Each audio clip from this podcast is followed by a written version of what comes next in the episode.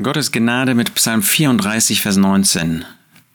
Da sagt der Psalmist, da sagt David, Nahe ist der Herr denen, die zerbrochenen Herzens sind und die zerschlagenen Geistes sind, rettet er. David hat diesen Psalm gedichtet, als er seinen Verstand vor Abimelech verstellte und dieser ihn wegtrieb und er fortging.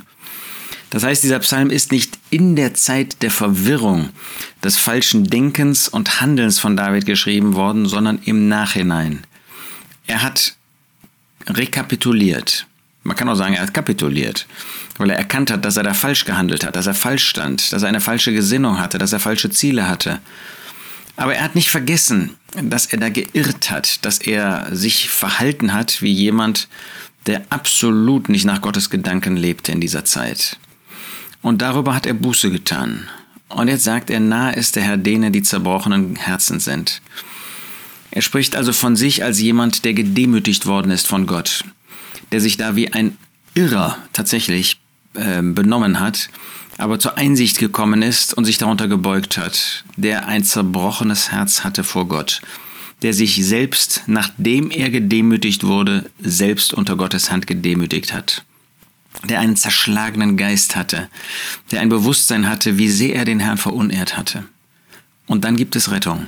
Wenn wir uns so unter die Hand Gottes beugen, wenn wir zugeben, wenn wir bekennen, wenn wir eingestehen, dass wir falsch gehandelt haben, dass wir falsch gedacht haben, dass wir falsch gewesen sind, dann dürfen wir sicher sein, dass Gott uns rettet.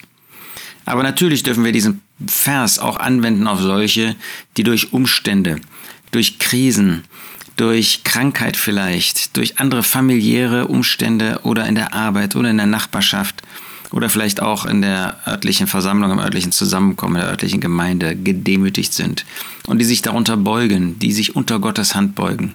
Da können wir sicher sein, wer so in Demut, in Sanftmut, in Beugung zu Gott kommt, der wird gerettet, der wird einen Weg sehen, den wird Gott eine Tür öffnen für einen segensreichen Weg. Das wünsche ich dir, das wünsche ich mir, dass wir in diesem Bewusstsein unser Leben führen.